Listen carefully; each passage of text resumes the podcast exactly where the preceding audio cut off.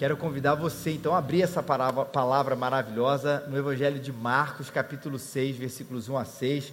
Para quem ainda não tem familiaridade, você pode também levantar sua mão. A gente tem uma Bíblia aí já ah, marcada para você nesse texto que nós vamos ler, tá? Só você levantar sua mão, já marcada. Marcos é o, o relato desse homem chamado Marcos, que relatou sobre a vida de Jesus, né? O Evangelho segundo o relato de Marcos, que mostra esse Jesus em ação. O capítulo é um número grande que você vai ver aí nessa, nessas páginas da Bíblia, Marcos capítulo 6, e os versículos são os números pequenininhos, 1 a 6, para você acompanhar com a gente essa leitura, que estamos aqui sequencialmente, sem nenhuma pressa, mas desfrutando. Aí da, aqui na minha esquerda ainda temos aqui, aqui, ali, mais alguém precisa da Bíblia, desfrutando de cada linha, de cada palavra, de cada sessão maravilhosa da palavra de Deus que nos alimenta no Evangelho de Marcos, capítulo 6, versículos 1 a 6 é o texto de hoje e a gente vai ler Jesus dessa maneira. Jesus saiu dali e foi para sua terra e os discípulos o seguiram. E chegando o sábado, começou a ensinar na sinagoga. Ao ouvi-lo, muitos se maravilhavam, dizendo: De onde vêm essas coisas? Que sabedoria é essa que lhe foi dada? Como se fazem tais milagres por suas mãos? Este não é o carpinteiro, filho de Maria, irmão de Tiago, de José, de Judas e de Simão? E suas irmãs não estão, suas irmãs não estão aqui entre nós? E escandalizavam-se por causa dele. Então Jesus lhe disse: Somente em sua terra, entre seus parentes e em sua própria casa é que um profeta não é honrado e não pôde realizar nenhum milagre ali, a não ser curar alguns poucos doentes, impondo-lhe as mãos, e admirou-se da incredulidade deles. E em seguida Jesus percorreu os povoados das redondezas ensinando. Para quem tem acompanhado aqui essa série de mensagens, desde o primeiro capítulo até o capítulo 6 agora, o que a gente tem visto aqui é um grande ápice no ministério de Jesus. Você pode reparar que se você voltar algum tempo atrás, ouvir os nossos sermões ou lembrar deles, você vê essa expressão muito forte. As pessoas se maravilhavam, se maravilhavam da doutrina que Jesus ensinava, se maravilhavam dos milagres que Jesus havia feito, se maravilhavam das ações de Jesus. Tudo isso parece que vai é, convergendo numa, numa, em conversões, em expressões muito bonitas de fé, nesse crescente, onde tudo parece que está indo muito bem. E aí, nesse momento agora que a gente está, Jesus está voltando para a sua terra natal. Na verdade, não a sua terra natal, né? Mas a terra onde ele cresceu. Jesus nasceu em Belém, mas ele cresceu, ele se desenvolveu em Nazaré. E a terra natal é aquele lugar, né, a nossa terra mais familiar, onde a gente sente que a gente não é estranho, onde a gente sabe que todo mundo conhece o nosso nome, onde todo mundo conhece as nossas histórias, onde tudo nos é mais familiar, aquele lugar onde a gente pode ver assim: aqui eu pertenço. E isso por si só já traz alguma coisa muito positiva para Jesus. Benção demais, aquele conforto, aquela sensação de casa para nós. E o que Jesus faz quando ele chega nessa sua terra? quando ele chega lá em Nazaré, ele faz o que ele fazia também nas outras cidades, quando ele chegava. Jesus fazia os seus milagres na rua, Jesus ensinava e pregava na rua, mas ele também ia para as sinagogas, que era o lugar, a afluência religiosa ali daquele tempo, para ensinar. E o que, que Jesus fez quando ele ensinou na sinagoga, né, ali da sua terra? Ele falou a respeito do reino e falou a respeito de Deus, do reino de Deus e do Deus do reino, como ele fazia sempre. E o que Jesus ensinou trouxe uma reação maravilhosa. Veja o que o texto nos diz. Muitos se maravilhavam, dizendo: de onde vêm essas coisas? Que sabedoria é essa? Como se fazem tais milagres por suas mãos? Logo no início do texto, Jesus já apresenta, né? Marcos apresenta a reação das pessoas ao ouvirem Jesus falar a respeito das coisas do reino de Deus. E se o texto terminasse aqui agora, a gente, na verdade, teria, eu teria que dobrar a minha criatividade para falar o que aconteceu durante muitas vezes, de Marcos capítulo 1 até o Marcos capítulo 5, que é essa reação do ensino e do maravilhar-se, do milagre, da ação e do maravilhar-se. Mas esse texto tem uma nuance, uma diferença muito especial, porque essa reação vai sendo transformada. Maravilhados, mas desconfiados. Esse não é o carpinteiro? Esse não é o filho de Maria, o irmão do Tiago, do José, do Judas, de Simão? E cadê as irmãs dele? E eles se escandalizavam por causa de Jesus. Se a gente pudesse resumir essas reações, de ao mesmo tempo de maravilhar-se e de escandalizar-se, talvez o que Jesus provocou naquelas pessoas da sua própria terra é credulidade e ceticismo. Ou um pouco falando de mim, de você, que muitas vezes reagimos dessa mesma maneira, crédulos, porém céticos.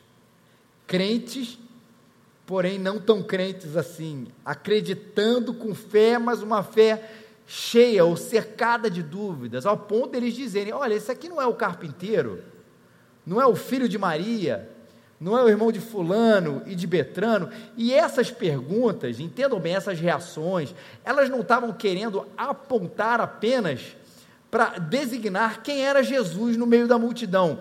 Como que a gente às vezes diz assim: você conhece João? Aí a pessoa diz: qual João? Aquele João que é casado com a Maria, que mora em Botafogo, que tem aqueles dois filhos gêmeos. Ah, sei. Ou quando você fala de, de uma outra pessoa e você vai traçando diversas características para você identificar no meio de vários Joãos ou de vários Jesus, ou de várias pessoas na igreja, às vezes é uma característica física, quem é? Na verdade, quando essas pessoas dizem, não é o carpinteiro, filho de Maria, irmão de fulano e beltrano, não é para esse tipo de identificação que eles estão falando. Não é uma, uma identificação para diferenciar o Jesus, o João, por exemplo, marido de Maria, do João, marido da Ana. Aqui, essas, na verdade, identificações são para tirar o crédito de Jesus de quem ele era. Estão vendo aqui que naquele moço não havia nenhuma fonte que podia legitimar o conhecimento de Jesus. Olha, tudo bem, eu estou maravilhado, mas peraí, eu não devia estar. Tá. Porque afinal, quem está ensinando para a gente não é um, um, um rabi, não é um mestre, não é um professor que estudou aos pés de Fulano não é um professor que teve esse e esse conhecimento, não é alguém que vem dessa ou daquela família sacerdotal, ou seja, de quem for. Quem está ensinando para a gente é um homem que não tem fama nenhuma. É o carpinteiro, ou o filho do carpinteiro. Que naquela época, bem, a carpintaria e esses, esses trabalhos manuais, eles não eram pertencentes necessariamente à classe mais baixa, era de uma classe média. Mas o que ele está falando aqui, ele não é um parente de nenhum rabi famoso, de nenhum mestre famoso. É um carpinteiro. Gente normal, gente como a gente, alguma coisa comum. Vamos tirar fama desse Jesus Cristo. E também Jesus que nesse momento é insultado. Porque quando vai falar, vai chamar Jesus de filho de Maria, o que está por detrás disso é um insulto a Jesus, porque pensa numa sociedade que naquele tempo era muito patriarcal, ninguém chamava Jesus de filho de uma mulher. Com o contexto da época, Jesus era filho de José e não de Maria ou o sobrenome, por assim dizer, estava sempre ligado à figura do pai e não à figura da mãe, e talvez ali estivesse inclusive alguma coisa, talvez diriam assim, ah, naquele que teve aquela história de José e de Maria, aquela história do, do nascimento meio confuso, meio complicado, poderia ter alguma coisa girando uma ofensa em termos disso, ou por justamente querer tirar de Jesus aquilo que lhe é mais honroso, enquanto pessoa ali, enquanto nome, que é o nome do seu próprio pai. Comentaristas, nenhum homem no Oriente Médio, que seu pai esteja vivo ou não, era, ou não, era reconhecido como filho da sua própria mãe. Ele era o filho do pai. Era um insulto, era um rebaixamento, uma maneira de tirar esse crédito de Jesus. E a gente poderia dizer que o sentimento deles, de querer mostrar esse Jesus como um filho de ninguém, ou esse Jesus como alguém da nossa própria terra, ou alguém que não estudou direito ao ponto de nos ensinar essas coisas, era de credulidade e de ceticismo, e dentro do coração daquelas pessoas, você imagina um pouco dessa briga. Cara, eu estou maravilhado com o que ele está falando. Mas quem é ele para me ensinar essas coisas? Cara, eu estou aqui ouvindo, eu tô, eu tô, eu tô bebendo, mas a minha razão e o meu orgulho me dizem para eu não me reagir dessa maneira, porque eu devia estar tá isso diante de alguém cheio de fama, que veio da escola tal, que tem o predigri tal. Crédulos, porém céticos, e eu tenho certeza que isso fala da gente também. Que nós, por vezes, temos essa dualidade presente no nosso coração, de acreditar e de ser cético. E especialmente, eu quero aqui fazer, se vocês me permitem aqui, uma certa, não digressão, mas uma aplicação que tem a ver com o nosso contexto aqui brasileiro. Porque hoje a gente tem a Europa, a Europa brasileira, que talvez por vezes significa, em termos de aceitação do Evangelho, se relacione, na verdade, com essa zona sul carioca que a gente vive. Que às vezes experimenta sensações ou reações parecidas com aquelas pessoas que ouviram Jesus de Nazaré. Um misto de admiração, às vezes choro, comoção, de maravilhar-se diante daquele fala, mas ao mesmo tempo um certo desprezo, às vezes pela pessoa de Jesus, ou às vezes por outras sensações e experiências e percepções que fazem com que essa mensagem seja rejeitada. Algumas delas eu quero elencar aqui para vocês nessa, nesse parênteses aqui. Jesus é bom, mas ser evangélico é para gente que não estuda. Isso é muito parecido com a reação aqui na nossa área, não é? Cara, eu gosto do que ele fala, eu gosto de Jesus fala, mas peraí, me tornar evangélico, me tornar seguidor de Jesus, deixa eu admirar a distância, é o crédulo mais cético, mas não ficar perto, porque tem dentro do meu coração algumas coisas que, ah, sei lá, me impedem de querer seguir esse Jesus, né? Jesus é bom, mas ser evangélico é me rebaixar, seguir Jesus é me rebaixar para gente que não estuda. E eu acho muito interessante quando esse tipo de reação acontece, é claro que ela tem uma, uma, uma raiz social, cultural, onde claramente a maior população evangélica brasileira não está entre aqueles mais estudados, fato isso, e não há nenhum problema nisso, a gente vai ver isso daqui a pouquinho, mas que você vai associar o cristianismo à falta de cérebro é uma deslealdade intelectual. Seja para a gente do passado ou seja para a gente do presente. Deixa eu citar uma frase aqui para vocês. Comecei a achar o ateísmo aborrecido do ponto de vista filosófico.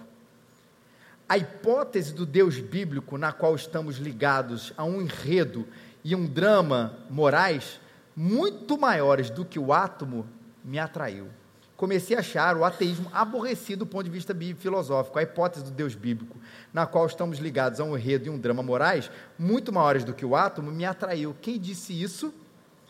Não um ateu, mas um homem que não se define religiosamente, extremamente inteligente, Luiz Felipe Pondé, filósofo contemporâneo. Essa a gente, há pouco tempo, alguns anos atrás, a gente até colocou no nossa, na nossa, nossas, nossas redes sociais. Olha essa frase.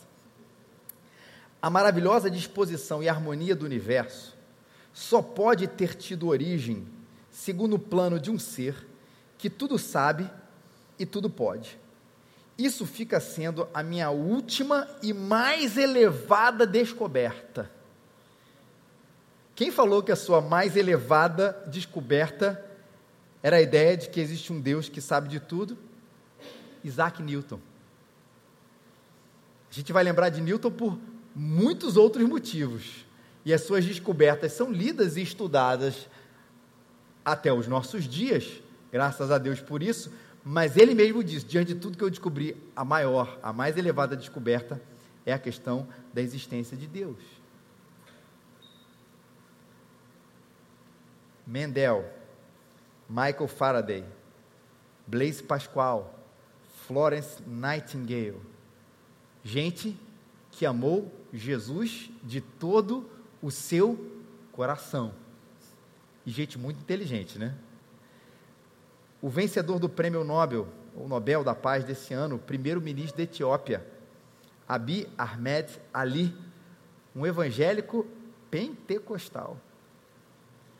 E tantos outros que no passado e no presente vão relatar para a gente que sim, crer é também pensar e que essa associação, ser cristão, é abandonar o meu cérebro e fechar os olhos para tudo que a ciência, que o conhecimento diz, é uma grande bobagem. Haja visto esses exemplos muito presentes no passado e no no, muito presente no passado e também aqui no presente.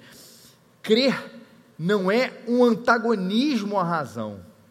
Inclusive, todos esses, de alguma maneira, vão dizer que o conhecimento, de alguma maneira, vai convergir para a pessoa de Deus, para a pessoa de Jesus, que fez todas essas coisas. Haja visto o que Newton falou, essa é a mais elevada descoberta. Que o cientista relata, ele fala, ele descobre as coisas que já existem, dissecam a natureza de um Criador que fez e realizou todas as coisas. Crer é também pensar Jesus é bom e ser cristão é para gente que não estuda e para gente que estuda.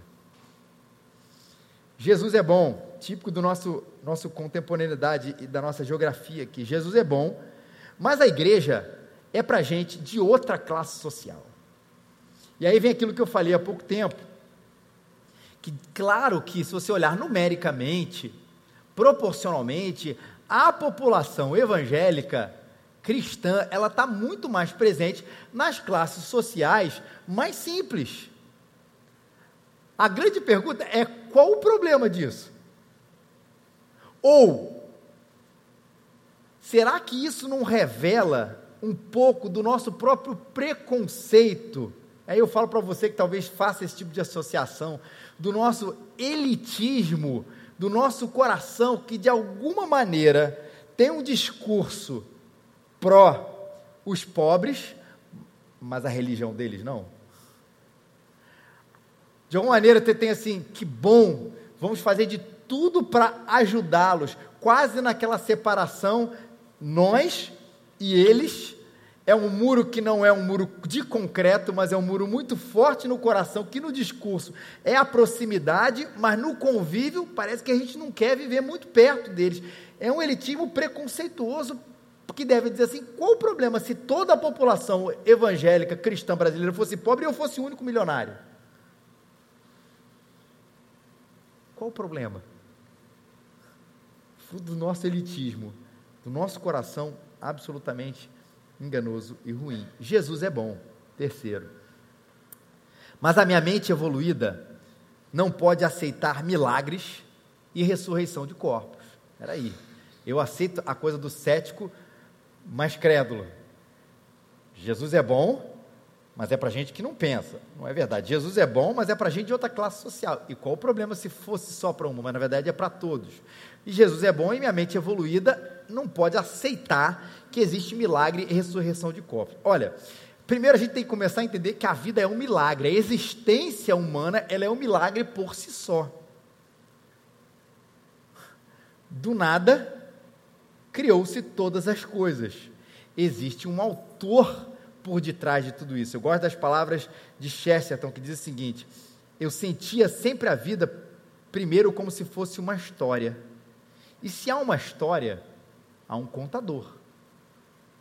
Se há um enredo, se há um drama na existência humana, onde a gente vai tratando das coisas sempre é, é, da mesma maneira, a gente sempre lida com culpa, com perdão, com inveja, com amor, com conquista, com sucesso e fracasso, esses temas nessa grande novela que é a existência humana, sempre presente, não existe um autor por detrás de tudo isso. Nós não somos amebas flutuantes Existe sentido em todas as coisas. Não existe um autor de por trás disso. E se existe um autor de por trás disso, ele do nada criou todas as coisas. Ora, se eu consigo aceitar que alguém tem poder de do nada criar a diversidade que nós temos de cores, formas, a complexidade do nosso maquinário natural, nós e de toda natureza, como é que eu não vou acreditar que, se do nada tudo foi criado, esse Criador não pode intervir e fazer alguma coisa especial, já que nele reside, reside o poder de criar todas as coisas? Ou seja, se eu aceito a premissa A, de que ele, do nada, criou todas as coisas, porque isso faz todo sentido, por que, que eu não vou acreditar nessa premissa B, que se esse, ou que advém dela, né? Se ele pode criar todas as coisas no passado, por que, que ele não pode fazer alguma coisa especial e diferente no presente?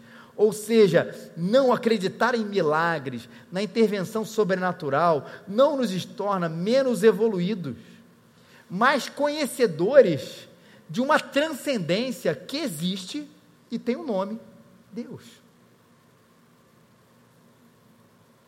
Fora a contradição clássica também da, da do nossa contemporaneidade, né? Eu não acredito em milagres, não acredito em milagres, isso é um absurdo. Lucas, qual é seu signo?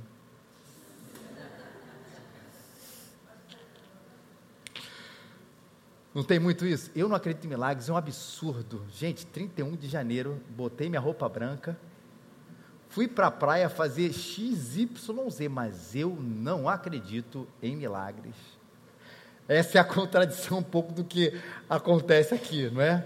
A gente acredita no poder das estrelas, a gente acredita no poder que os signos têm para dizer, mas em Jesus que ele faz alguma coisa sobrenatural. Ah, não, gente, minha mente evoluída.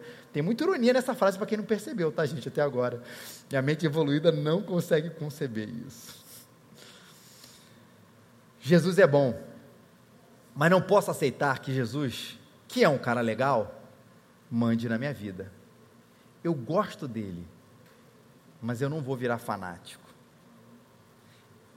E por essas concepções e preconceitos que muita gente se maravilha com a pessoa de Jesus e acaba rejeitando a pessoa de Jesus. E o que sobra é essa imagem de que Jesus é bom, do Jesus que é um cara legal, mas que ele não é Senhor. Já que eu tenho que admirá-lo e rejeitá-lo, eu vou admirá-lo dele como o, o autor Tim Keller fala, como um consultor. Mas não vou adorá-lo como um rei.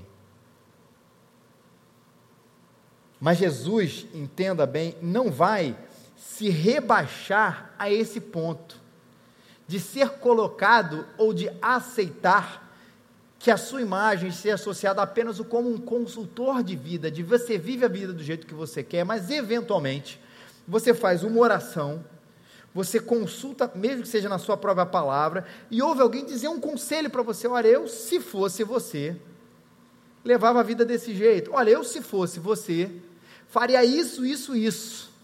Só que Jesus não é assim, ele não é um consultor. Como Keller fala, ele é o rei.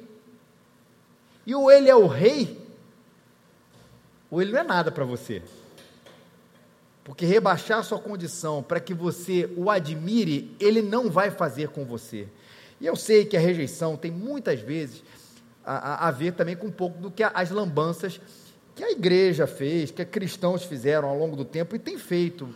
Mas o fato é que se a gente olhar só pelo aspecto negativo e não olhar que tantos outros cristãos têm feito coisas positivas, maravilhosas, corrigido as lambanças aqui, a gente vai olhar apenas por um viés. Mas acredito que o ponto central do nosso preconceito não nasce das origens de Jesus, não nasce daqueles que se associaram a Ele, que de alguma maneira fizeram algum tipo de besteira, mas a nossa rejeição parte do fato principal de que a gente quer só um cara bacana aconselhando a nossa vida, enquanto ele se apresenta de uma maneira completamente diferente. E por isso que eu o rejeito. que à medida que eu compreendo, eu vejo que ele não é um consultor, ele não é uma figura interessante, ele não é um grande psicólogo, ele não é um grande coach, ele não é um grande filósofo. O que ele é o rei, a quem nós devemos toda a nossa rendição e submissão num regime que não é nem democrático e nem ditatorial. Esse regime, e é isso faz a gente rejeitar, opa, opa, opa, ele não é democrático, porque as leis desse regime de Deus, vamos colocar assim, de Jesus, não são reflexo de quem nós somos, é um reflexo de quem ele é. Não é um reflexo do, quem nós, do que nós, numa democracia, achamos enquanto povo de Deus interessante que Deus seja. Ela não é democracia porque é fruto de quem ele é e não de quem nós somos, por isso não é. Mas também não é ditatorial, porque na verdade Deus não impõe a submissão na base do terror. Deus não impõe a submissão na base do medo.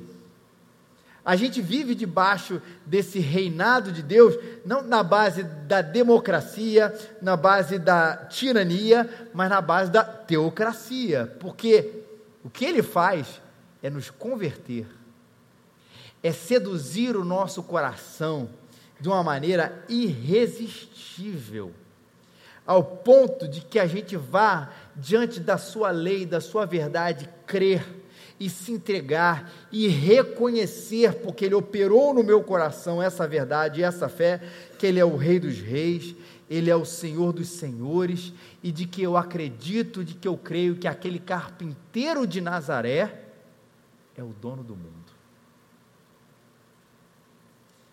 Por isso eu não o rejeito, porque ele seduziu o meu coração, quebrou essas barreiras e fez eu ver, reconhecer que ele, aquele homem, aquele Jesus de Nazaré, carpinteiro de lá, o filho de Maria, é o dono do mundo.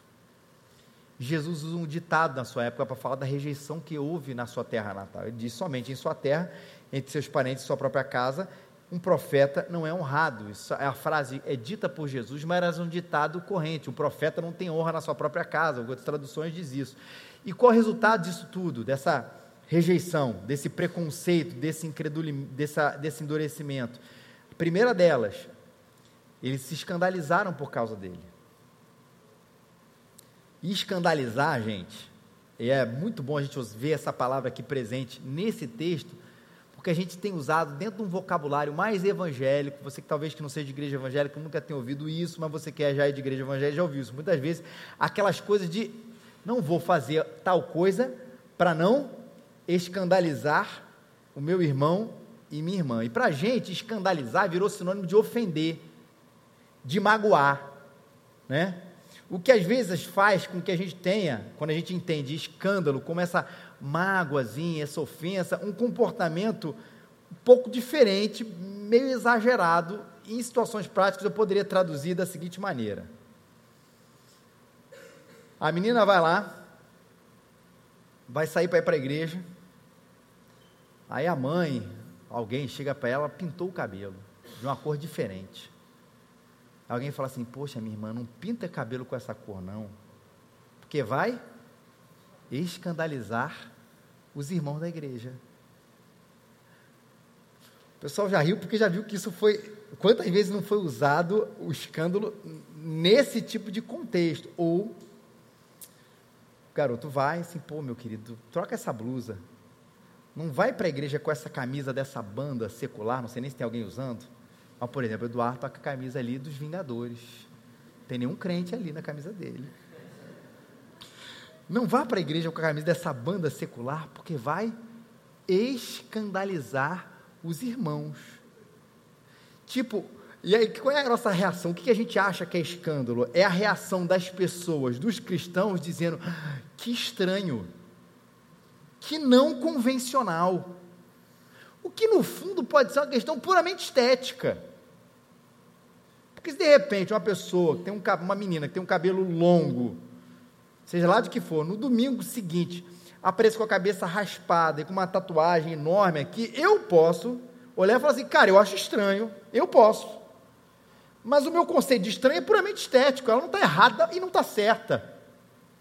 Se a pessoa vem com a camisa absolutamente esquisita para a igreja, eu posso achar estranho, não convencional, feio, mas é uma opinião estética minha que não interessa em nada a pessoa, a não ser que ela me pergunte e fale assim: você acha que eu devo usar essa camisa de novo? ó, eu acho feia pra caramba, mas se você quiser, você usa. Isso é uma opinião pessoal que, cara, você faz o que você quiser com ela, mau gosto, coisas parecidas. Mas não é escândalo isso. Não é escândalo. Imagina, ninguém se escandalizou com Jesus porque ele foi diferentão. Né? Caramba, Jesus colocou isso, fez aquilo. Comentarista diz a palavra grega escandalizo fala mais do que ofender-se. Ela significa que eles rejeitam Jesus e voltam as costas para Deus. Aí você vê que realmente faz todo sentido no texto. Jesus faz o que ele faz, fala o que ele fala, e as pessoas se escandalizaram com Jesus, porque ele era o filho de Maria, porque ele nasceu em Nazaré. Mas assim, pô, não posso escandalizar meus irmãos, vou deixar de ser filho da minha mãe e vou nascer em outra terra. Não era mimimi, não era ofensinha. A palavra aqui, escandalizar-se, é rejeitar-se. E aí sim a gente vê, vou voltar lá no contexto de Coríntios, mesmo sabendo que não é o nosso texto, né, que fala, se algum irmão, né, se comer carne faz o seu irmão escandalizar-se, cara, não coma. Não é se algum irmão né, faz se sente meio chateado porque você come carne, não coma. Não é isso que o texto diz. A preocupação é que se por algum motivo a coisa mais importante da nossa vida, de quem for, a coisa é viver para Deus. E se alguma maneira eu atrapalho meu irmão a viver para Deus e faço com que ele possa vir, inclusive, a rejeitar o Evangelho, porque eu tenho uma prática que faz isso com ele, para mim é tão importante que ele viva para Deus, que eu abandono isso. É nesse contexto, e aí o texto de Coríntios teria que trabalhar muito bem ele, o contexto da carne, da idolatria, tudo isso. Mas não é nesse contexto que ah, o, o cara não gosta, ele acha meio estranho, ele acha meio esquisito. Oh, não vai de bermuda para a igreja, não, que tem gente que se escandaliza. A gente infantiliza quando acaba colocando a palavra escandalizar é, é, é nesses termos. O que deve fazer, mover a nossa vida em relação a não escandalizar, é fazer com que meu irmão negue aquilo que é mais importante para ele e para você. E no caso aqui, esse preconceito, essa incredulidade impediu eles de experimentarem o maravilhoso amor de Deus. Eles se escandalizaram, eles rejeitaram.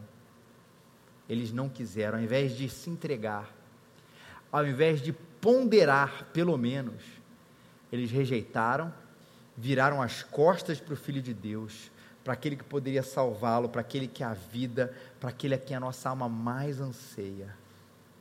E aí sim eles rejeitaram e se escandalizaram.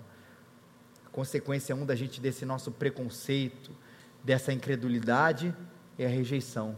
Você deixa de experimentar a vida.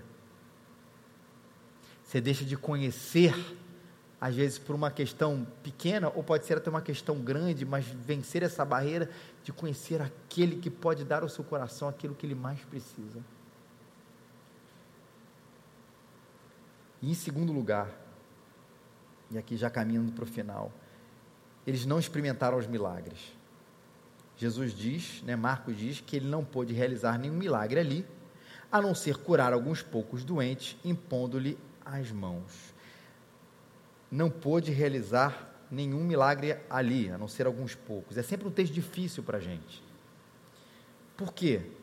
Porque ele não pôde, pode ser lido da seguinte maneira: olha, Jesus foi impedido pela falta de fé das pessoas a realizar milagres ali, ou condicionando a fé ao milagre, ou seja, se não há fé das pessoas de acreditarem que Deus pode, ele não realiza. Ou seja, se não houver fé, Deus vai ficar de braços atados, Jesus vai ficar de braços atados, mas o que a gente acredita é que Jesus é maior do que isso. Jesus não está aqui, essa frase que é sempre muito complicada, né? É, a oração é a, é a chave que move o braço de Deus, que são coisas parecidas com isso. Tipo assim, Deus está inerte, quando alguém ora, é como se a gente acionasse uma chave, um botão, e Deus começa a agir. E aí ele vai lá sendo manipulado pela gente. A gente parou de orar, ele parou de agir. E a fé vai nesse mesmo caminho, se a gente interpretasse o texto dessa maneira, né? Deus está aqui parado, ele não pode fazer absolutamente nada, até o momento em que o ser humano tem fé, aí ele pode fazer algumas coisas, mas não é isso que a gente acredita. Ele pode fazer mesmo que o ser humano não tenha fé.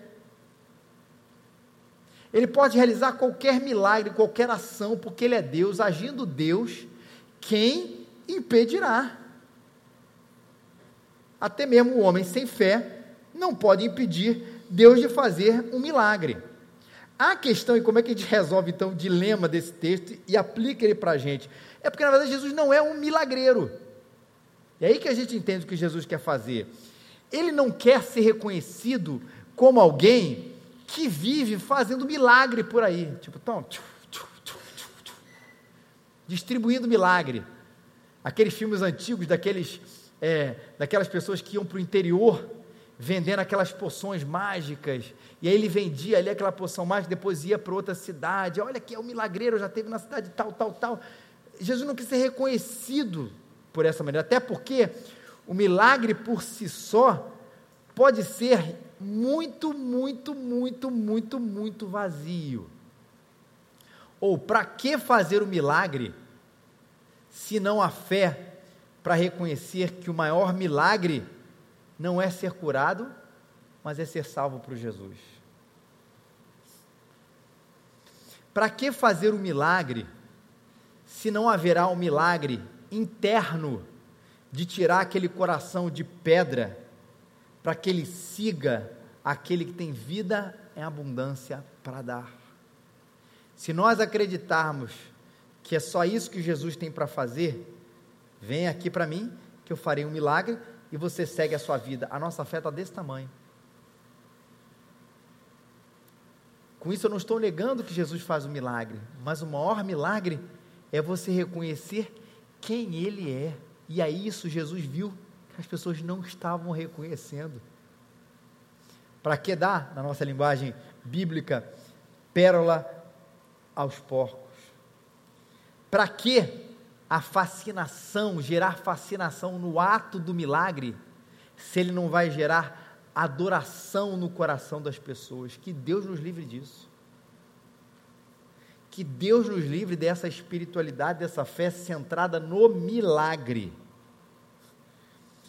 dessa fé que quer o show, mas não quer o mestre, dessa fé que quer a bênção, mas não quer aquele que abençoa, e que no final de contas é a verdadeira bênção, de que quer a resposta da oração, mas não quer a resposta da vida, de que quer aquele a, a resposta pontual, mas não quer a resposta geral, a resposta maior daquilo tudo que Deus tem para dar para a sua vida, que Deus nos livre, a igreja evangélica brasileira, inclusive, dessa fé.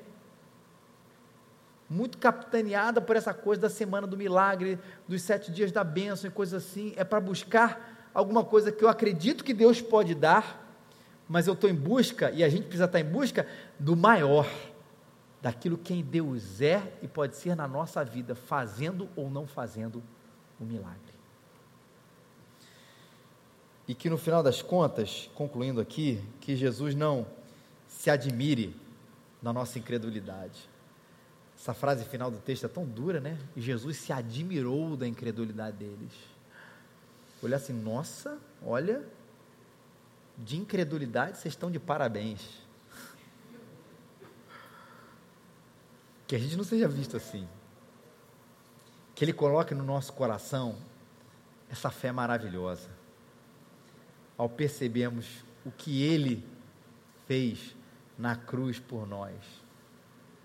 Essa fé maravilhosa, centrada no Evangelho, sabendo que, mesmo tendo vários milagres aos nossos olhos, o maior milagre ou o maior feito, na verdade, foi aquilo que Jesus fez na cruz pelas nossas vidas, quando nos reconciliou com o Pai, morrendo pelos nossos pecados.